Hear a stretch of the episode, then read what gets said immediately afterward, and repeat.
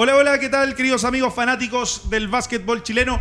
Martes 28 de febrero ya, eh, un, martes diferente de los que veníamos. pareciera que se terminó el verano, ¿ah? pero todavía queda un poquito y falta muy poco también para que entren ya todos a clases, no solamente los niños al colegio, sino también las universidades vuelven a ver acción, los libros y todo lo que lo que lleva la, la universidad. La realidad es que hubo un fin de semana de muchísimo básquetbol de selecciones donde hubieron muchas sorpresas para este lado. No sé si, si sean real sorpresas, pero partidos muy atractivos y sabrosos. Realmente lo que lo más interesante, por así decirlo, de que de todo el fin de semana fue ese juego entre Dominicana y Argentina en Mar del Plata, donde por muchos momentos del juego Argentina pensó que tenía la clasificación cerrada pero el Che García con su equipo dijo otra cosa, cambiaron mucho las cosas en el tercer cuarto y finalmente Dominicana se queda con esa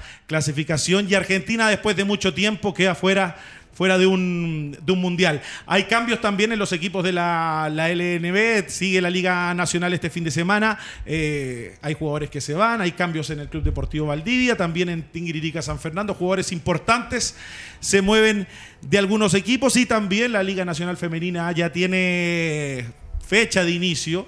en abril ya comenzaría la Liga Nacional Femenina, la máxima liga femenina de nuestro país. Así que muchísimo básquet también. Un Fernando Valle tuvo partido frente a Yukon, eh, Universidad de la, más importante del básquetbol universitario. Presento aquí, tengo aquí a mi lado de inmediato a Carito Muñoz. ¿Cómo está? Fin de semana muy bien, fin de semana sin básquetbol nacional, pero harto básquetbol FIBA, en que sin duda sorprendió. Se repartían seis cupos y lamentablemente uno que uno esperaría que estuviera sin duda en un mundial tras haber sido subcampeón en, en la edición pasada estuviera queda fuera. Eh, creo que su verdugo eh, fue precisamente alguien que se pudo quitar después de su salida muy polémica.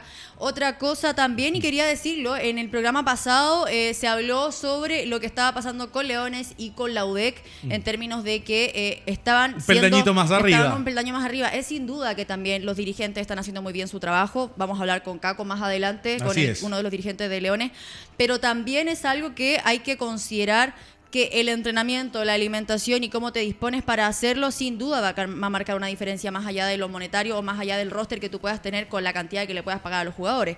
también un compromiso de la UDE con estudiantes que les permite poder estudiar y también eh, estar en, esta, en este equipo profesional, pero más allá de lo, de lo simbólico del dinero, que si bien importa mucho porque es el trabajo de cada jugador, también importa las horas que se invierten de entrenamiento porque nada es casualidad, no quiere decir que si te pagan más plata vas a ser mejor jugador. Así es. Muy por el contrario, es si te pagan más plata tienes que entrenar más tiempo, pero se ven los resultados también en la cancha. Sí, y tener, y tener más responsabilidades, tiene mucha razón. Caro, hubo una publicación ahí luego del programa sobre esa, esa discusión que, que hubo en, redes sociales sobre la ventaja que por ahí podrían, podían tener estos equipos, tanto Leones como Lodec, pero tal cual como lo explica Carito, eh, hay, un, hay un trabajo detrás, no solamente del equipo, los jugadores, también de la dirigencia y del plan de desarrollo que tienen los equipos y del plan de desarrollo deportivo, como el caso también de la esportiva, que le lucha a todos los, equipos en ambas, en ambas eh, hombres y mujeres.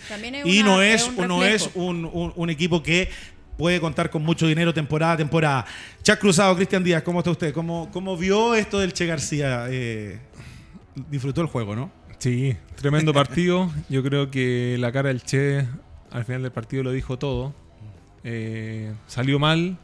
Eh, meses después agarra a Dominicana y termina siendo el, verdugo de, su propio país, eh, jugando de visita y dejándolo fuera. Así que hay mucho que analizar ese partido. También hay varias discusiones en redes sociales de lo que pasó, de los marcadores, que si sirve o no las diferencias de puntos, lo que ha pasado en algunos partidos de NBA estos últimos días. Exacto. Eh, pero creo que Argentina, con, con, historia que tiene, con el plantel igual que tiene, eh, jugaron un terrible último cuarto, bajaron demasiado lo que venían haciendo y eh, pagan caro estas desconcentraciones cuando tú estás jugando de local sobre todo y te estás jugando un paso. O sea, tenías todo para tener la fiesta armada y te dormiste el último cuarto que fue abultante el marcador de, Dominicana. Y por otro lado, volviendo al tema que decía la Caro, eh, creo que hay ejemplos de sobra y el mejor ejemplo de cuando tú no tienes plata o, no tienes las condiciones, pero tienes el hambre de mejorar y de hacer bien las cosas, es la Sportiva Italiana, que con mucho menos recursos que que un equipo de segunda, que Leones o, o, que Ludec, la manera de entrenar, las horas de entrenamiento, la preocupación de los jugadores eh, ellos marcan pauta igual con menos recursos. una cosa es tener recursos, la otra es querer y sacrificarte para lograr un objetivo como jugador, como institución y como cuerpo técnico. Muy real, tal cual como, como dice Cristian, es, es así. También, bueno, tú lo dijiste ya, Caro, vamos a estar en pocos minutos más con Carlos Saavedra y Carlos Moraga, gerente de Español de Osorno y el anterior presidente de Colegio Los Leones. Hay por ahí un, temita que, que, no está resuelto con, con, la liga, con algunos reclamos que está teniendo eh, la liga por algunas irregularidades que pudieron haber pasado en algunos juegos. Voy a presentar a nuestra invitada aquí. Eh, teníamos muchas ganas que nos acompañara. Lamentablemente la última Liga Nacional Femenina no pudo haber tenido, no pudo tener participación. Siempre desde muy chiquita en las selecciones nacionales. Estoy hablando de Bárbara Cauciño. Bienvenida a Hablemos de Básquet, Bárbara. Eh, hola, buenas noches. Eh, gracias por la invitación. Yo sé que me habían invitado hace mucho tiempo, no se había concretado, pero feliz de estar acá y de poder hablar un poco más de básquetbol. Sí, sobre todo, Bárbara, porque ya está la fecha, o sea, ya en abril se sabe que la Liga Nacional eh, Femenina regresa y, tú te perdiste la última, pero estás en un importante proceso de recuperación y muy enfocada, enfocada también. Eh, te pregunto esto porque no es fácil recuperarse de las lesiones y sobre todo de mantener ese enfoque y esas ganas de recuperarse cuando es tanto tiempo fuera. Tú te has visto, te hemos visto por tus redes sociales muy enfocada y muy motivada para lo que viene en tu carrera. Eh, sí, la verdad que desde que volví del Mundial 3x3, que mi mentalidad cambió totalmente. Creo que el básquetbol lo tenemos, pero sí en la parte física eh, creo que fallamos. Eh, personalmente fue una motivación este Mundial, tanto para mí y para mis compañeras. volví con una mente, ni siquiera ya había llegado a Chile, ya había, me había comunicado con con Marcelo Venegas, que es mi preparador físico. a quien, claro, a quien agradezco en todo este proceso, tanto de mi recuperación y antes de, mi lesión, que me ha ayudado con mi preparación física. Y lo llamé y le dije, ¿sabes qué, Marcelo? Yo llegando a Chile eh, nos tenemos que juntar, tenemos que empezar a trabajar. Y desde ahí que mi mentalidad ha cambiado tanto eh, la manera de ver todo lo que, que se viene a futuro.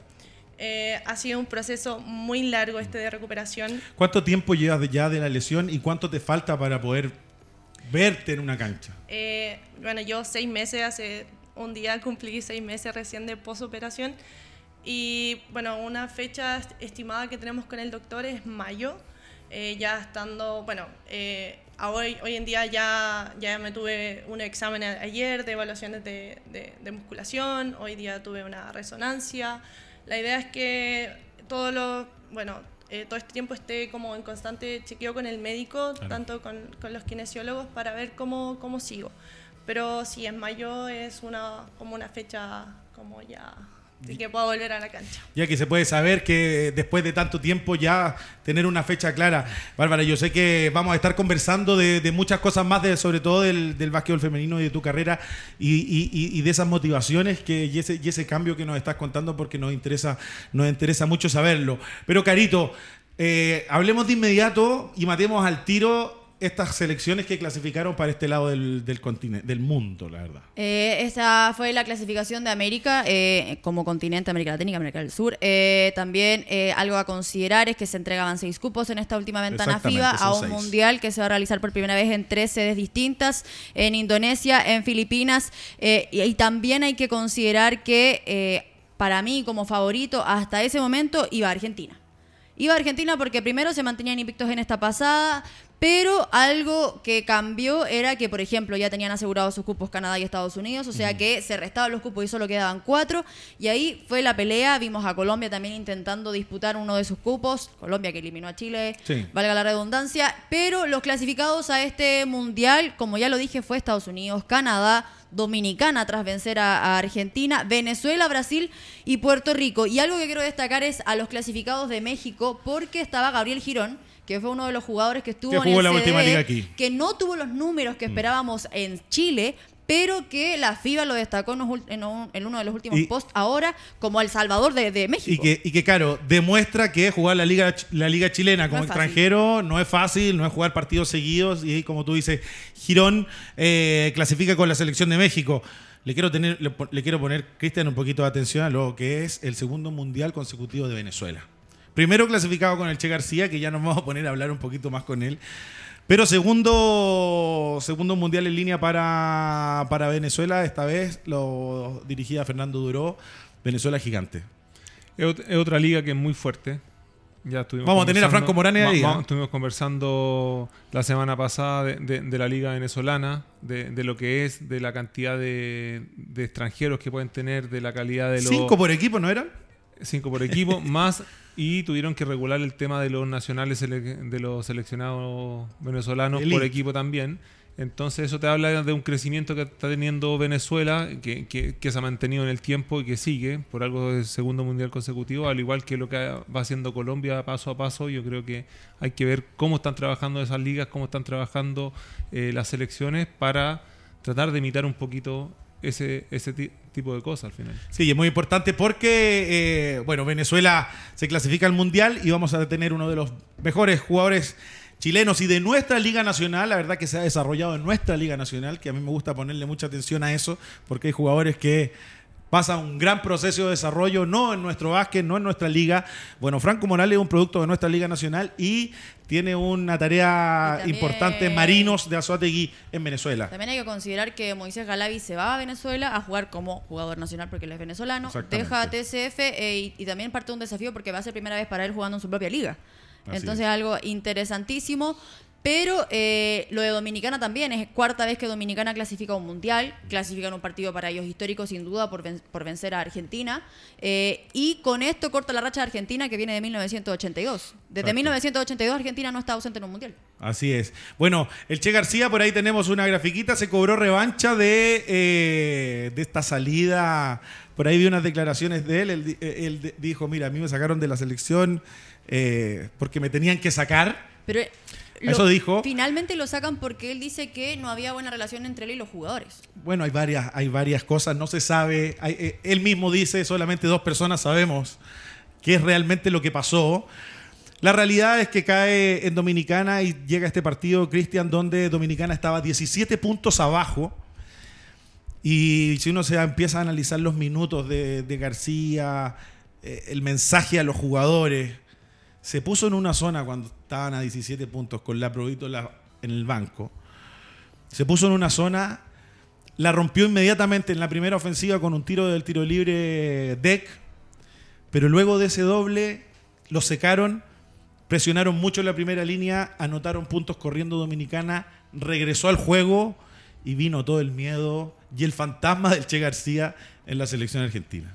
Sí, yo él leyó muy bien el partido, supo cuándo irse a una zona. Eh, complicó mucho a Argentina que no encontró esos, esos jugadores que normalmente te aparecen. Creo que Campazo, lo que vi sobre todo en el cierre, eh, estaba muy desconcertado, pérdidas de balón que no, no los tiene acostumbrados, ya sea por pases, por ir a meterse entre medio de tratar de penetrar o hacer cosas demás. Mm.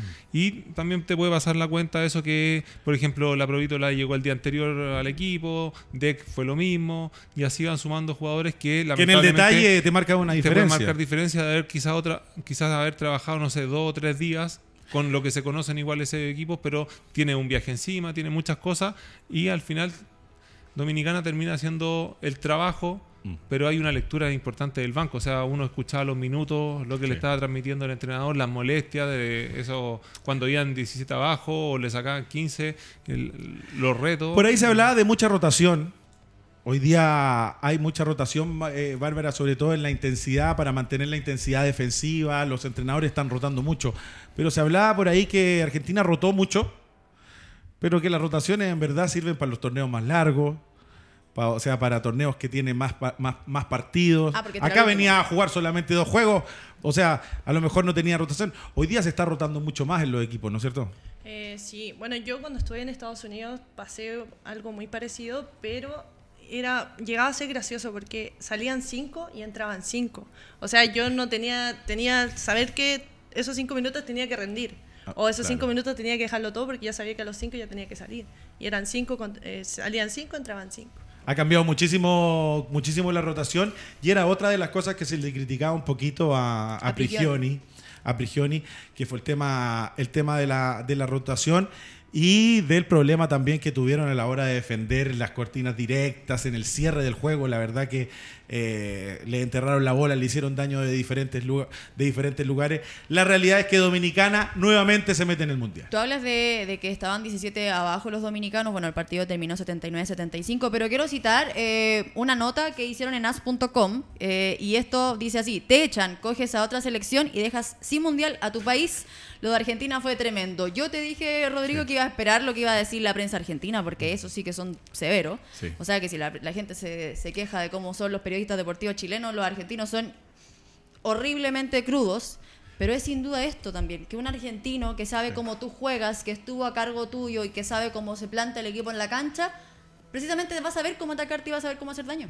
Totalmente, conocía perfecto al equipo, conocía perfecto a los jugadores y uno de los de los entrenadores más mentales y más estratégicos del básquetbol argentino es precisamente el, Che García. Carito, cuéntame inmediatamente de Black Cat. Black Cat es un lugar perfecto para los competidores, está ubicado en el centro de Santiago, es cómodo, tiene espacios únicos y también tiene un maravilloso sector de piscinas porque si bien parte de la temporada escolar sigue el calor, así que contáctelos por redes sociales. Ya lo saben, Black Cat Hostal Maravilloso, síganlos en sus redes sociales y inauguraron el barcito. ¿ah? Usted, usted todavía no lo conoce, todavía no lo conoce. Vamos a una pausa y ya regresamos.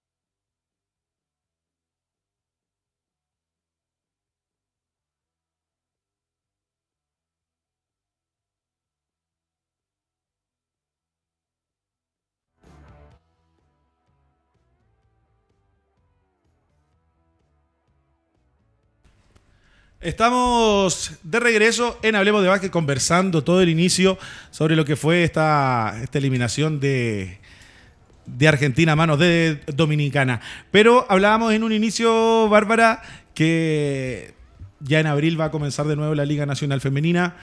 Tú tienes ya el enfoque, no vas a poder estar en el inicio, pero estás enfocada ahí.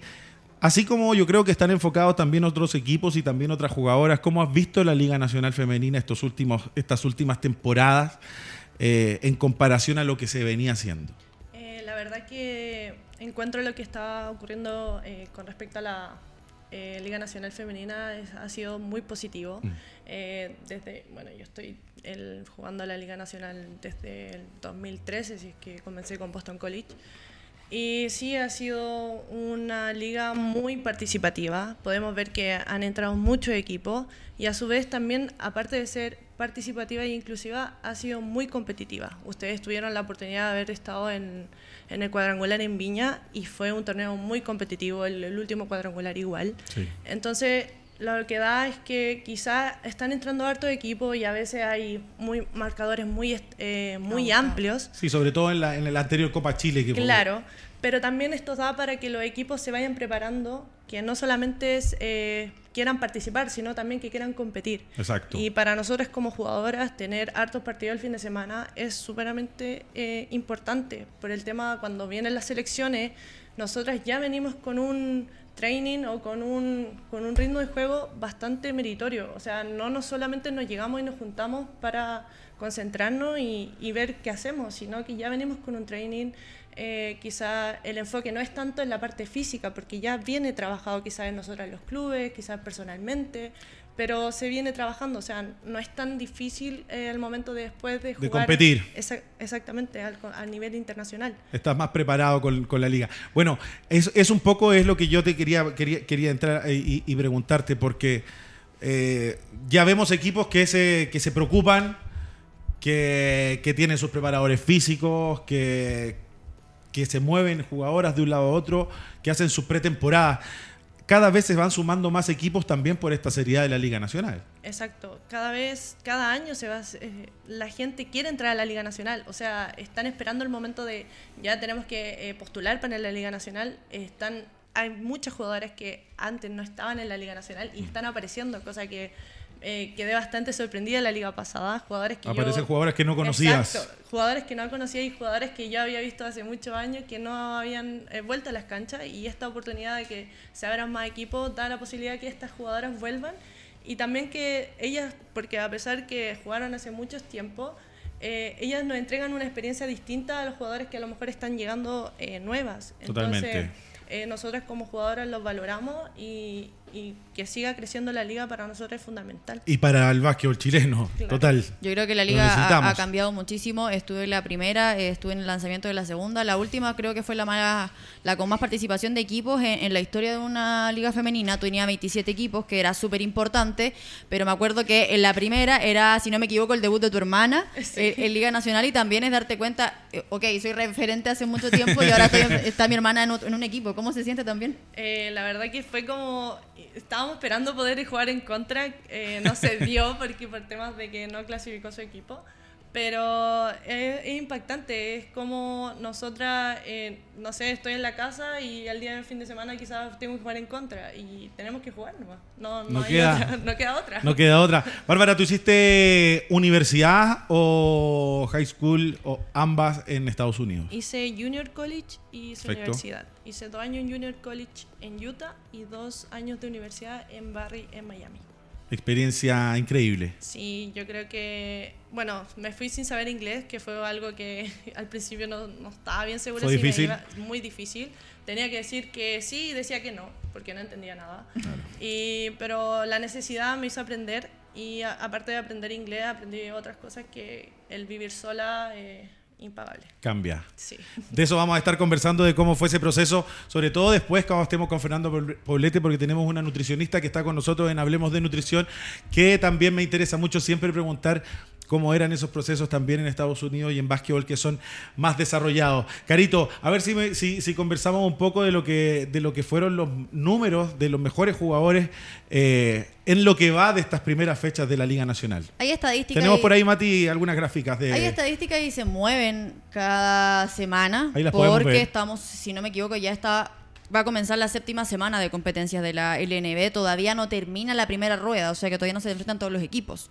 Eh, para mí el jugador más destacado de, lo que va de torneo es Stephen Maxwell es el artillero de, de y ha liderado gran parte de las estadísticas que tenemos en, en, este, en esta competencia. También hay que, hay que recordar que ha sido eh, muy positivo su participación, ha, ha, sido MVP en muchas oportunidades, promediando ahí están la cantidad de puntos, pero también habla de lo que están haciendo los extranjeros, que ha sido súper positivo. Me preocupa un poco que no hayan tantos nacionales que, destacar en esta, en, esta primera pasada, en los números, pero... Eh, hay que considerar que también se están sumando jugadores importantes, eh, pero uno que fue MVP muchas veces para su equipo no va a seguir. Eh, Nick Waddell. Nick Waddell que se va del Club Deportivo Valdivia. También tenemos otra lámina, Mati. Ese fue el máximo anotador. Ahí está como líder Stefan Maxwell. Tenemos otra lámina por ahí. Líder en asistencias. Uno de Ancud, que son los dos jugadores líderes en punto, Cristian, y también líder en, asistencias. Número uno, Rodrigo Gallego. Luego el base de las ánimas. Y luego Eric Carrasco. Sí. Eh, lo de Maxwell es notable todo lo que hace. Eh, la cantidad de puntos que tiene está muy lejos del segundo. Y aquí en asistencia tiene otro de Ancud que están jugando muy bien, que se pasa muy bien la pelota. Y destacar lo de. Siempre Eric ahí metido. de Eric Carrasco, que cómo está jugando, cómo, está, cómo sigue vigente y un jugador muy importante para Puente Alto y lo que hace en la liga, así que eso también tenemos es estar metido dentro de los tres primeros. Totalmente, tenemos otra lámina ahí, líder en tapas, eh, el número uno, Caro, de, Puente, Márquez, Letcher, Ellis. Creo que él ha encontrado 32 tapas. A medida que va pasando la liga, Márquez está agarrando ritmo porque los primeros partidos, yo creo que a cualquier extranjero le cuesta entrar en la liga y entender esta liga, eh, pero creo que a medida que va avanzando, Puente Alto se hace muy fuerte. También Christopher Perry aparece en la tercera posición de Santiago Morning. Vemos la otra lámina, son los líderes que, va, que van de la liga en triples por partido. Juan Manuel Rivero del Club Deportivo Valdivia, promediando cinco triples por partido. Denis eh, de Puente, extranjero. Y también eh, Mellito Polanco, que la gente de Osorno apenas llegó. Polanco, aparte jugador de país mundialero, como es dominicana. Bernardo Polanco eh, ahí en la tercera posición. Creo que hay una lámina más. Eh, en rebotes. Este, Haynes. Y anda bien, ¿ah? Sí, igual un cantante, no puedo dejar de decirlo, lo siento. Anda muy bien Haynes, después Christopher Perry, nuevamente poco a poco metiéndose en todos los números Christopher Perry, el gran extranjero de... Lo dijo Pablo Coro, no había llegado en su mejor momento, ni bien físicamente, Está agarrando, o sea que está agarrando ritmo. Está agarrando, ritmo, y va a ser uno de los jugadores, creo que hay, que tener eh, ojo ahí de lo que pueda dar en la liga. Gracias Matías. Oye, ¿saben? Eh, ¿Y se sabe el nombre del, del extranjero que reemplaza a Nick ah, yo sí.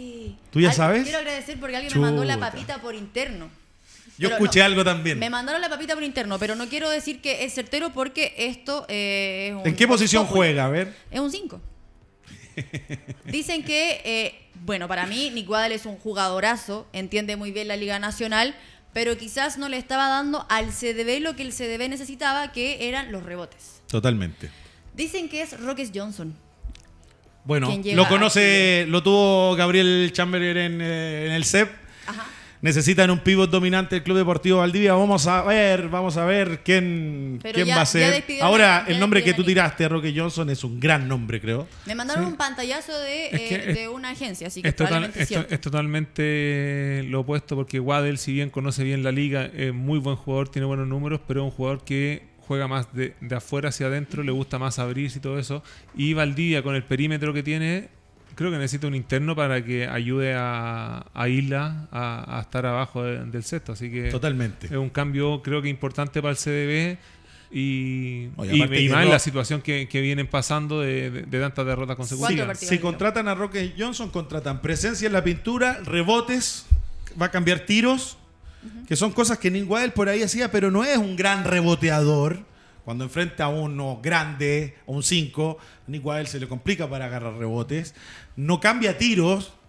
No va a ser tan fácil. Entonces, bueno, creo que puede ser un cambio interesante con el CDB que no ha tenido una temporada buena en resultados y tampoco en el tema de lesiones, porque no ha, tenido, no ha podido contar, por ejemplo, con Del Solar, ha estado desgarrado, y así con otros jugadores que han estado lesionados. Hay que considerar también que el CDB está partiendo con un equipo reformado. Muchos de los que estaban en la temporada anterior se fueron, están en Puerto Varas o se han repartido dentro de, lo que pasa en esta liga. Algunos ni siquiera están jugando esta temporada, o en Chile o en, el extranjero. Así que también es importante, pero algo a destacar es que revisé las redes sociales del CDB y le agradecían mucho Muchísimo. a lo que hacía, mucho que él es un jugador que moja mucho la camiseta, que es un jugador muy comprometido, pero finalmente los entrenadores buscan lo que necesitan y lamentablemente Nick no lo estaba. Y no estaba, y, también la gente estaba muy contenta con, con como que no entendían mucho el cambio.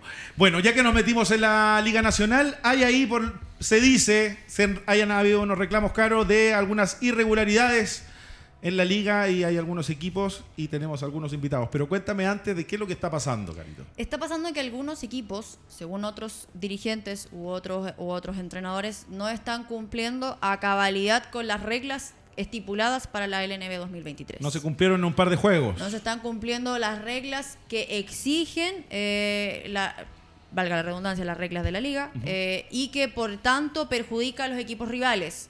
Me refiero a no está completa la presencia de los jugadores sub-23 o de los juveniles en los rosters de los equipos que han sido eh, denunciados, mm. perjudicando que uno se vea con la obligación, voy a poner con el caso de yo fuera un entrenador, que si yo soy entrenador, tengo la obligación de poner un sub-23 o un juvenil en cancha, pero que no es un jugador de la calidad de mi extranjero, de la calidad de mis adultos. Mm pero tengo que ponerlo porque es una regla, pero el otro equipo no lo hace y me gana o me mete puntos en contra en mm. ese momento y es evidente que perjudica a los equipos. Y la regla, en la regla, según la fase, está bien clara. Si tú, la Liga Nacional te exige 3 sub-23. Si tú tienes tres extranjeros, puedes optar a tener dos, pero ese es el mínimo. No puedes tener menos y que. y equipos han jugado solamente con uno, con uno. Y por lo tanto han venido reclamos. Ahora, claro, hay error de los equipos los reclamos tampoco se hicieron de inmediato, por lo que tengo, por lo que estoy entendido. Y también hay un tiempo también para reclamar. Y también hay otro error. hay gente que está encargada de que estas cosas no pasen. Yo creo que y me refiero a, Cristian, a que son los comisionados, la mesa de control. Yo creo que ese es el error más grave. primero, para mí, si yo soy el entrenador, eh, voy, voy a un partido, tengo mis dirigentes, tengo un cuerpo técnico, primero es el equipo que tiene que saber que en la planilla tienes que tener inscrito, si tengo tres extranjeros, tengo dos sub-23. Si tengo dos extranjeros, tengo que tener tres. Es el, de ahí parte todo. Después hay una persona encargada de, la liga, el comisionado, que tú le entregas tu planilla, los dos equipos, y, tiene que estar todo en orden. Y, ponerlo todo en orden y decir, ya, se jugó el partido, porque hay un espectáculo de por medio de eso, pero termina el partido y él tiene que informarlo. Exactamente. Si para eso, ese es el trabajo, para eso es el trabajo de él. Y, ese es lo que debe hacer. Entonces, si no lo hace, ya tiene dos instancias de fallo, que hay dos instancias que no se vio, y no, se, no es que haya sido un partido son cuatro partidos que están en, en Para mí, eh, quiero decir que es algo que me parece grave porque si bien Chile reclamó después de meses a la FIFA por lo de Castillo, no pueden decir es que ya se le pasó el tiempo para, para reclamar.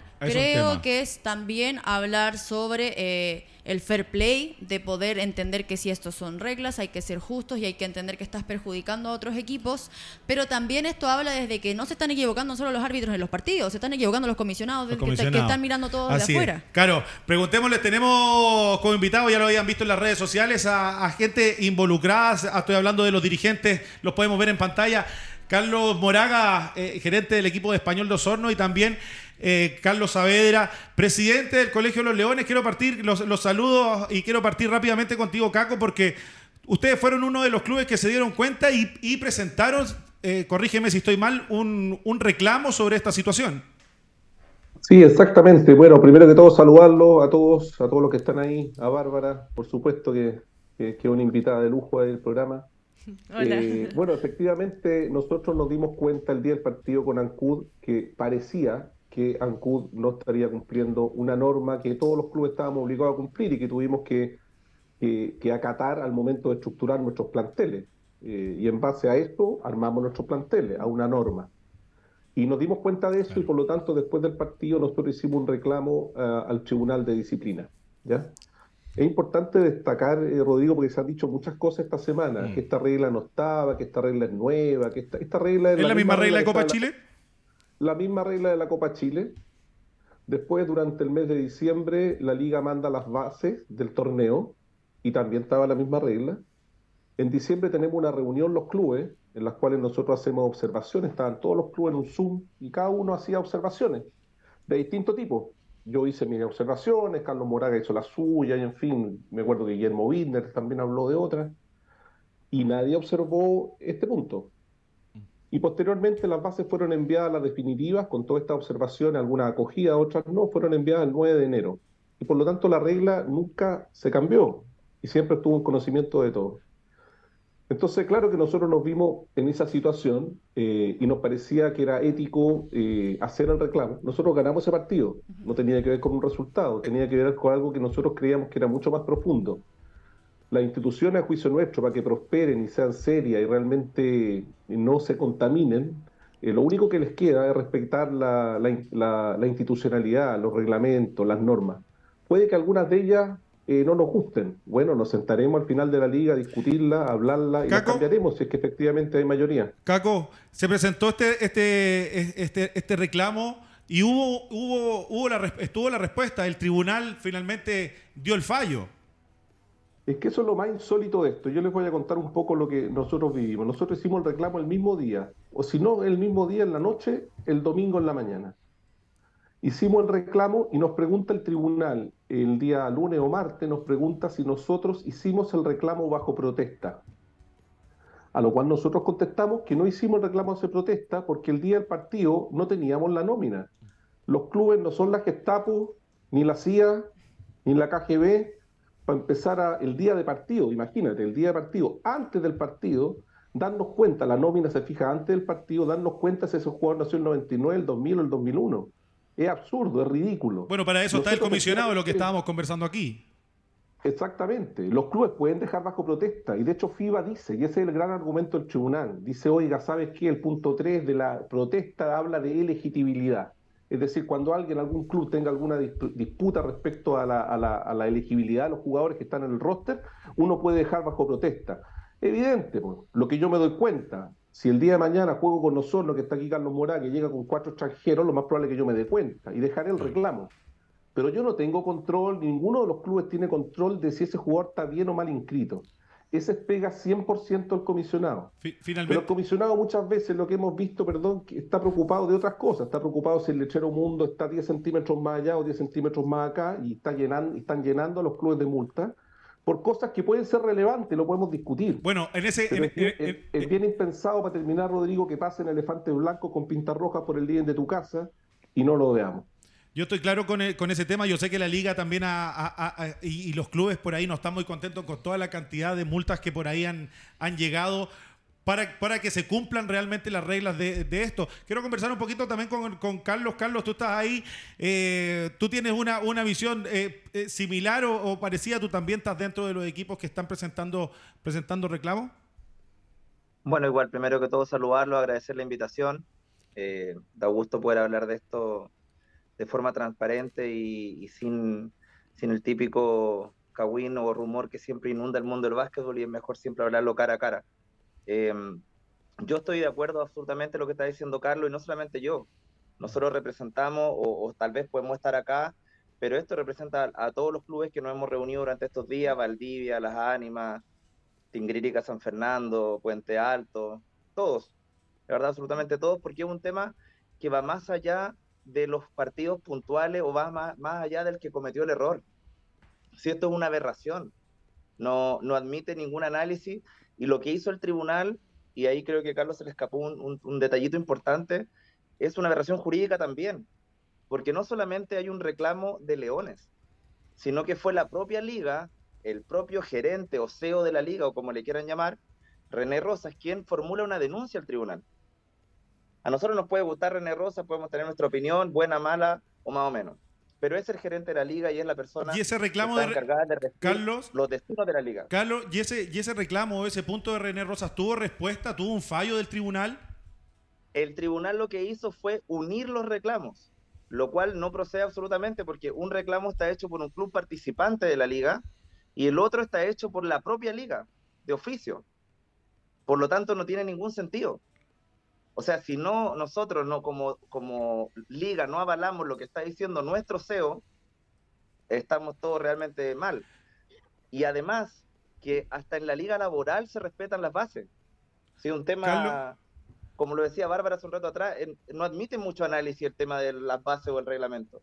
Carlos, bueno, pregunta para, para los dos. ¿Qué es lo que se espera, qué es lo que esperan ustedes eh, luego de este fallo?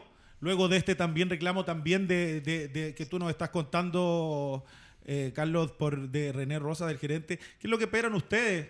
Eh, ¿qué, es lo que pase? ¿Qué es lo que, es lo que esperarían que sucediera? Lo que pasa, Rodrigo, es que hay que separar esto en dos dimensiones. Una dimensión tiene que ver con el cumplimiento de las bases, que ahí yo creo que estamos todos súper unidos, y, bueno, en todo, pero en eso, en eso creemos que es la, la base de cualquier institución. Si nosotros andamos buscando resquicios formales para no hacer caso de esto, porque fíjate lo que está pasando. Dos cosas quiero decir. La primera es que efectivamente el tribunal no responde en la denuncia que hace la liga. Pero no, Todos los argumentos, todos los argumentos que, hace el tribunal para desestimar nuestra presentación tienen que ver con que el capitán 10 minutos antes no firmó bajo protesta, cosas que tienen que ver con el club. Caco, pero finalmente aquí... Rodrigo, déjame, déjame terminar un segundito para que la gente entienda. Entonces, el, tribunal dice no al lugar, por dos razones. La primera razón es que esta cuestión eh, debiera haberlo hecho el capitán bajo protesta. Yo no tengo cómo saber en ese momento quién está quién. Es por eso. Segundo, el tribunal no se hace cargo de, un, de lo que dice Carlos, de una cuestión de oficio en que obviamente René Rosa o la liga no tienen capitanes, no van a los partidos, o sea, no tienen que cumplir toda esa cosa que supuestamente el tribunal dice que nosotros no cumplimos. Y tercero, dice que para atrás esto, esto prescribe. Porque la base en algún momento dice que cualquier situación de falta tiene una prescripción de tres días. Tres días. Eso obviamente la norma está orientada a cosas que pasan el día del partido. Hay un insulto, hay una pelea, hay una cosa, una arbitraje. Pero ¿cómo puede ser posible que yo finalmente incumpla las bases y todo quede supeditado al control del partido. Yo juego con cuatro extranjeros. No lo, no lo mira el comisionado. No, pero si eso, de, eso, Caco, de eso, Caco, estamos absolutamente de acuerdo, que la regla hay que cumplirla. Ahora, aquí hay responsables, aquí hay responsables, Caco. Aquí hay responsables que, que, que son parte de este error. Y como estábamos conversando acá, acá con Cristian y aquí en el, en, en el estudio, aquí los responsables, los primeros responsables son eh, los comisionados, los que están a cargo de chequear que todo esté en orden para que se lleve a cabo el juego. O sea, Perdón que te interrumpa, Caco, pero, pero lo que tú decías, que el capitán firme bajo protesta, ningún capitán de ningún equipo va a estar pendiente de revisar uno por uno si, o sea, es que no, puede, no puede ser que tú, tú, como equipo estés preocupado de la planilla, si ahí están los sub-23, si tienen los extranjeros, todo. Yo tengo que dedicarme a, jugar, llego al partido, juego y todo, firmáis la planilla y, y, no puede ser que en las bases digan, no, es que no tenéis 15 minutos o una hora después del partido y se acaba y queda ahí. entonces, te da, entonces todos los equipos hagamos trampa y si no se dan cuenta en los 15 minutos, va a quedar ahí. porque esas son las bases. Yo me imagino en, el caso de Samaniego, si Barham le está diciendo, eh, profe, eh, me, di cuenta que hay, no hay ningún sub-23, se va a enojar Samaniego porque nadie puede hacer eso. Claro, porque no puede estar concentrado concentrado. ¿Quién, va a estar y después le pregunta qué pasó. Exactamente. Oye, interesante Quiero leer las bases. Quiero leer las bases. déjame, déjame decir una cosita cortita. Vamos a seguir. Es importante lo dijiste tú, el comisionado. Lo que pasa es que a mí lo que nos llama la atención es que todos estos fallos del tribunal tiendan a tratar de por forma evitar. Pero fíjate lo que hace el comisionado Leones Ancud. Actúa muy bien. Hace un informe y oficia de que efectivamente hay incumplimiento. Entonces, hay un informe del comisionado técnico del día del partido Ancud, Francisco Arevalo, hace la pega, bien hecha, muy bien. Dos, hay un reclamo del club, y resulta que el tribunal responde que esta cuestión no ha lugar porque no dejamos con el capitán y además porque pasan tres días y por lo tanto de ahí para atrás tampoco vale. O sea, si cuando ah, Osorno pierde con Ancún no vale. O que Puerto Vara, o los que sean. Si aquí nadie está atacando ningún bueno, club. Recordamos que el tribunal es absolutamente autónomo de la, de la, de la LNB. Bueno, quería decir que eh, según las bases, dice que, cada, que el incumplimiento de esto es que el partido va a ser por ganado para el equipo afectado, 20-0, obteniendo dos puntos del club no infractor y cero puntos del club. O sea que, para que esto se entienda, para que se haga justicia, finalmente tienen que quitarle puntos en la tabla a los equipos que han sido infractores de las reglas de la LNB. Por ejemplo, hay equipos que han perdido por secretaría. Esto también eh, es, algo que deberían perder. Han habido castigos. Han habido castigos. Por eso es un tema muy interesante. Carlos, rápido, después seguimos que tengo que dale, dale, dale, dale, Carlos. No, dale tú, dale tú. Carito, cuéntame inmediatamente de AutoFidem. ¿Quieres tener el crédito para tener el auto de tus sueños en 5 minutos? Solicítalo en autofidem.cl. Financiamos tu auto seminuevo y usado desde La Serena hasta Punta Arenas. Estamos presentes en las automotoras más importantes de regiones. Pregunta por Autofidem y pide tu crédito y tendrás un 10% de descuento en la tasa mencionando Hablemos de Básquet. Ya lo saben, Autofidem pide tu crédito. Ahora vamos a una pausa y regresamos rápidamente a seguir con Hablemos de Básquet.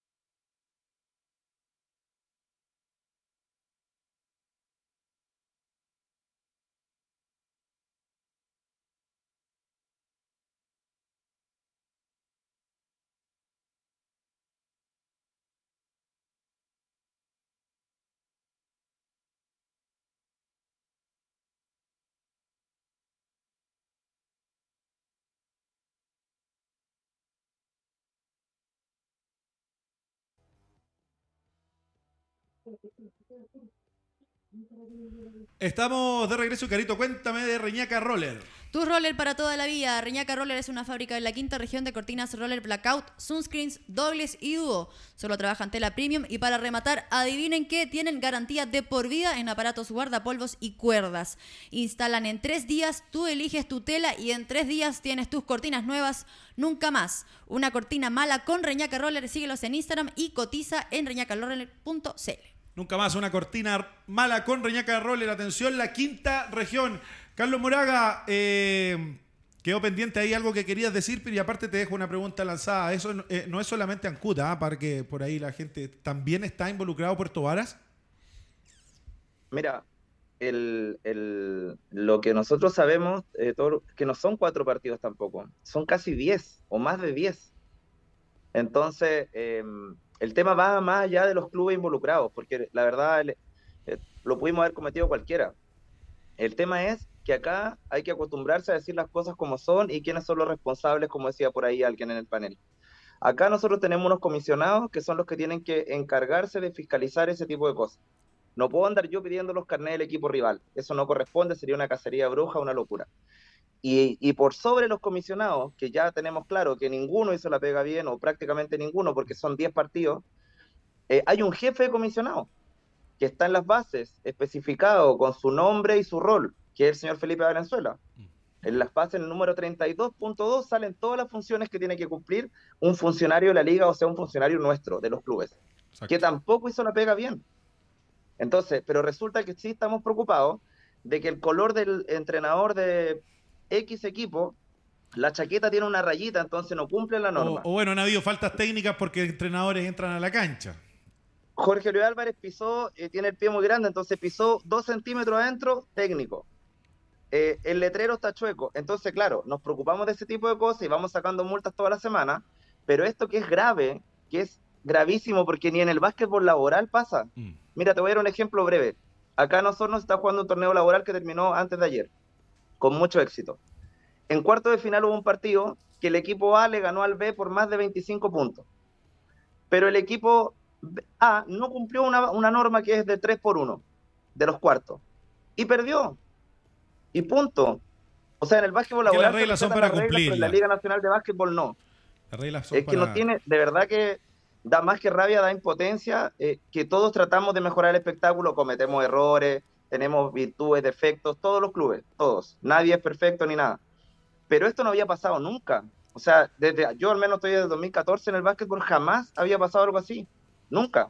y no podemos dejar que pase. A mí me preocupa también que si hay dos equipos. Católica también reclamó, ¿ah? Sí, pero si hay dos equipos involucrados. también reclamó. La Ánimas eh, también. Y lo que estamos viendo acá, que yo me preocupo como, como institución y todo. O sea, el cuerpo técnico tiene que saber ya, tengo mis dos o tres extranjeros, si tengo dos, esto, si tengo tres, tengo mi adulto y tengo mi sub-23.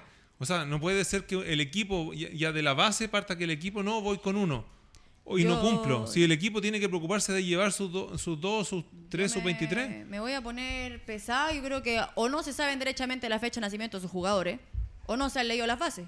Porque, bueno, yo creo que puede haber, puede haber de las dos. Puede haber de las dos, pero voy a leer un comentario porque me parece también algo que hay que entender. Puede haber el error en un partido, pero si es sistemático ya no es un error. Y esto lo dice el comentario.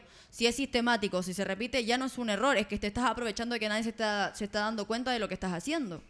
Y eso también es algo gravísimo porque afecta al fair play y afecta a lo bonito que significa también la Liga Nacional, que es darle minutaje también a jugadores sub-23. No, y sobre todo en todo lo que ha crecido la Liga. La, Liga, lo, y siempre lo hemos conversado, la Liga ha crecido muchísimo en, en en cómo se ve de afuera. Se ve una liga seria, se ve una liga eh, de tantos meses, que tiene claro cómo se juega, los extranjeros. En eso nosotros y la Liga Nacional ha crecido muchísimo. Eso le ha dado a los equipos poder planificarse. Eh, toda esa seriedad que ha tenido la liga. Y esas cosas, esa seriedad no se puede perder con este tipo de cosas. Creo que, que, son cosas son cosas fundamentales. Las reglas son para cumplir. Para cerrar, eh, he visto cómo se multan a dirigentes por criticar el arbitraje, por decir palabreos, y esa, y esa multa siempre va.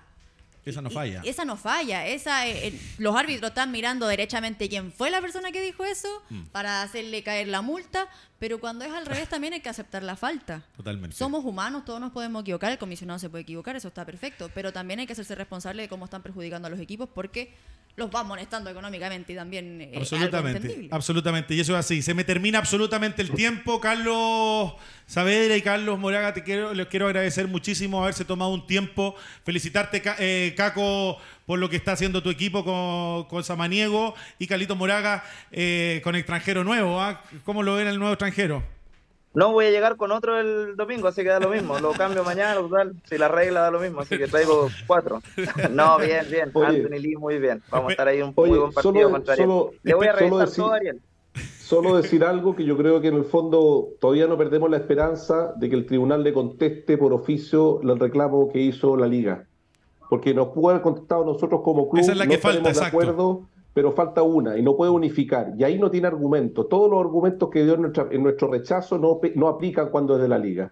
Si eso no, no ocurre o no pasa, nosotros ya hablamos como clubes, yo me corté en un momento, no sé Carlos si dijiste la cantidad de clubes, son casi todos los clubes los que estamos en esto. Casi todos. Nosotros estamos dando la cara, pero hay una cantidad de dirigentes, son todos los clubes. Nosotros ya estamos de acuerdo en que vamos a ir al Comité Nacional de Arbitraje y esto no va a quedar así. Yo creo que el, Tribunal de Disciplina tiene una oportunidad aún que no le ha contestado a la liga y es la oportunidad de hacerlo. Y esa, y esa es la que falta. ¿ah? Eh, también, bueno, nosotros, nosotros ahí vamos a estar también muy pendientes de lo que, lo que salga luego de este, de este reclamo de la, de la misma liga al Tribunal de Disciplina. Nuevamente les quiero agradecer haber estado con nosotros y nos vemos, ojalá, gracias. por ahí en una cancha, Carlos, los dos Carlos. Gracias, Rodrigo, gracias por la invitación, un saludo al panel, un saludo a Carlos igual y, y recalcar un poco lo que dice Carlos Saavedra atrás. O sea, el Caco, estamos todos los clubes y vamos a llegar hasta las últimas consecuencias porque es un tema transversal, no es un tema puntual de nosotros o ni mucho menos, sino que hay dos aristas. Una es que se tiene que sancionar lo que haya que sancionar y segundo, es que tienen que asumir las responsabilidades por las personas que cometieron los errores, porque lamentablemente así funcionan las instituciones y así tiene que ser. Totalmente. Muchas gracias, Carlos. Lo último, Rodrigo, lo último, que me perdí una parte, me perdí la primera parte de Bárbara. ¿Tiene club ya para la Liga Nacional Femenina esa o era, podemos hablar con ella? Esa era la pregunta más importante que te teníamos aquí. ¿Pero puedo hablar con ella o ya está, ya está firmada? Ya no se puede. Mira, lo único que sabemos es que va a estar al 100 en mayo, ¿no, Bárbara? En mayo voy a estar al 100. Yo te digo nomás, Bárbara, que Leones va con fuerza. ya va con fuerza este año. No, yo creo que ¿Ah? va a salir caro. Está haciendo un llamado Va a salir caro. No, ya, ya, ya tenemos, ya hoy día postulamos a la Liga Nacional Femenina ayer, había plazo hasta ayer, creo, mandamos todos los documentos y ya tenemos alguna sorpresa. Eh, europeas importantes. Maravilloso, maravillosas noticias. Maravillosas noticias. Gracias, gracias eh, ambos, Carlos. Chao, chao. Carito, a ver si me cuentas. Un abrazo, chao, gracias. Mati, de G2. Servicio de reciclaje de la empresa criogénica y obras menores. Nosotros somos el medio, tú, el protagonista, www.g2ltda.com. Ya lo saben, G2 siempre apoyando al básquetbol chileno y muy presente también en la nueva cancha de Luis Mate y la Reina, ¿ah? que esa cancha está realmente maravillosa por ahí, imágenes en sus redes sociales, realmente linda. Vamos a ir a la última pausa y volvemos con Fernanda Poblete y Bárbara Cauciño para hablar de nutrición y cómo sacar nuestro mejor rendimiento.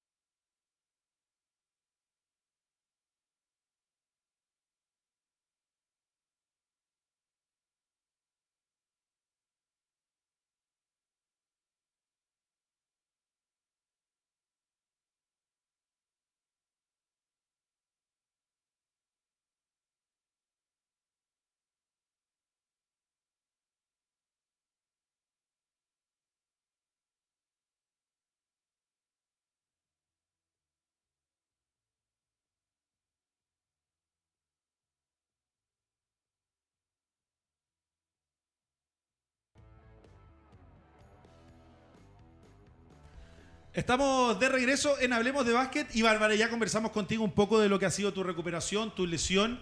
estás, estás con, cambiaste un poco después de ese mundial tu enfoque en todo sentido, a la hora de entrenar y también en la parte de, la nutrición. Sí, eh, fue un cambio la verdad que muy grande porque me quise como... Eh, me propuse alargar mi carrera deportiva. Claro. Ustedes saben que la vida del basquetbolista es muy corta. Así que ese fue mi plan. Hablé con, como les conté, con Marcelo apenas llegué a Chile. Eh, también eh, agradecer también a la clínica Vespucci, Marcos Cornés, con todos sus Su staff. staff me ayudaron con el tema de la nutrición también, que, que al final toda la par, la parte psicológica, nutrición. Va de la mano. Exacto, entonces creo que le quise dar enfoque a eso, le quise dar enfoque también en la parte eh, física y la idea mía es eso, alargar mi, alargar tu carrera, y estar preparada. Mira, ¿sabes qué? ¿Por qué te preguntaba? Porque quiero presentar a quien eh, no pudo estar el martes pasado, pero siempre está con nosotros, Fernanda Poblete, nuestra nutricionista, y es especial para preguntarle sobre todo si la nutrición y la alimentación en personas que se están recuperando de lesiones, por ahí puede ser la misma. No sé si, si, si tú ya sabes eso, vamos a ver si ya estamos con Fernanda. ¿Cómo está Fernanda? Muy bien, pero te escuchaba bastante bajo. No sé si es un tema de nosotros o es un tema tuyo. A ver. Ahí sí, ¿Ahora te, sí? te escuchamos perfecto. Estamos acá en el estudio, Fer, con Bárbara Cauciño, gran jugadora seleccionada chilena, eh, pero tuvo una lesión importante y luego de un mundial de 3x3 tuvo una lesión y al ver esa competencia y al ver ese nivel cambió un poquito la forma de ver su entrenamiento y también su, su nutrición. Sí, claro. O sea, el, mira, las lesiones que pueden ser accidentes o, pueden en el fondo prevenirse, em, la alimentación juega un rol súper importante, porque en el fondo cuando tú estás en un déficit calórico, no comiste bien, no estás con una carga de carbohidratos como corresponde y estás entrenando muy duro o no estás descansando como corresponde, la lesión va a llegar tarde o temprano. Entonces, nuevamente, la alimentación y la nutrición juegan un papel importantísimo.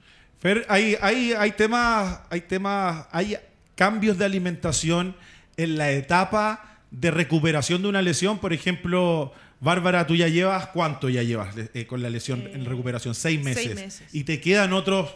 Dos, tres meses. Dos, tres meses más. ¿Hay, hay planes de diferentes eh, nutricionales? Sí, la alimentación cambia Em, pero también el deportista tiene que hacer un cambio de switch y ahí el acompañamiento psicológico pudiera ser un, gran aporte, porque eh, ya no estás producto de la lesión, eh, si hay una cirugía con mayor razón, ya no estás teniendo el mismo gasto energético. Entonces, generalmente cuando uno tiene eh, entrenamientos muy duros o juega constantemente, ese requerimiento energético, o sea, la cantidad de calorías que tu cuerpo gasta es alto. Por lo tanto, uno generalmente come para cubrir ese requerimiento. Pero ahora tu requerimiento es más bajo, porque estás gastando menos. Tu metabolismo puede ser alto igual, pero estás gastando menos porque estás lesionado y estás en reposo.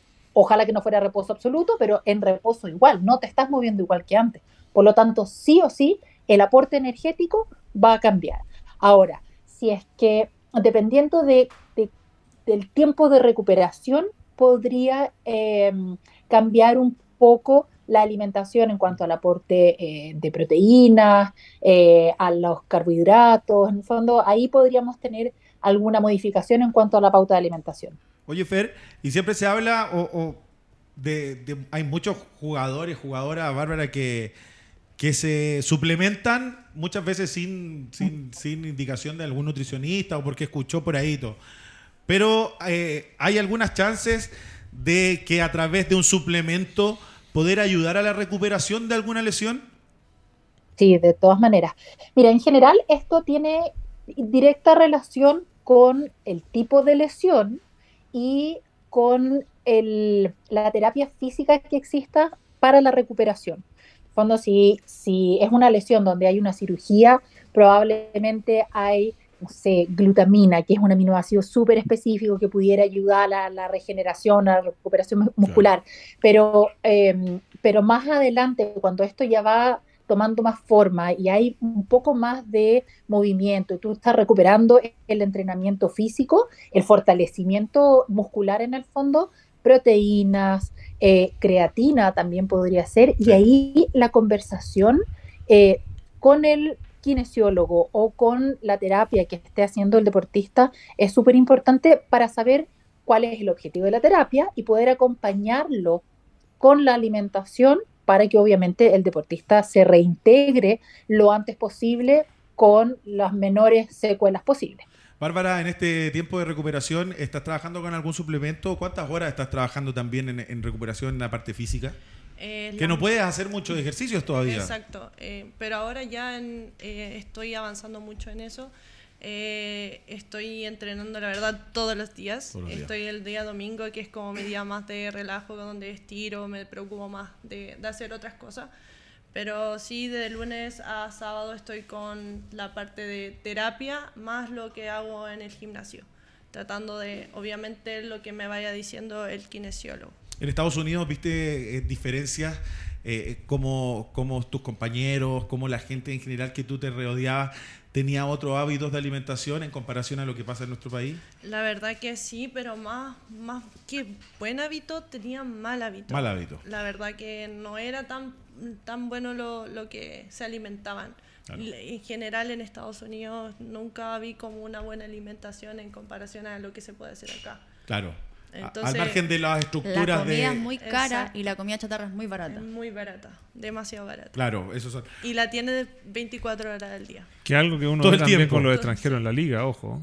Bueno, hay, hay, bastante, extranjeros que en la liga que no se alimentan bien. Hay, yo he visto pocos que se alimentan bien. Que se alimentan bien y que se preocupaban de lo que tenían que comer. Eso es muy real, eh, Fer, porque acá vienen jugadores extranjeros que muchas veces las comidas son medias especiales, se las tienen que preparar ellos y prefieren directamente ir a, la comida rápida. Sí, de o sea, es que finalmente lo más rápido, queremos soluciones rápidas.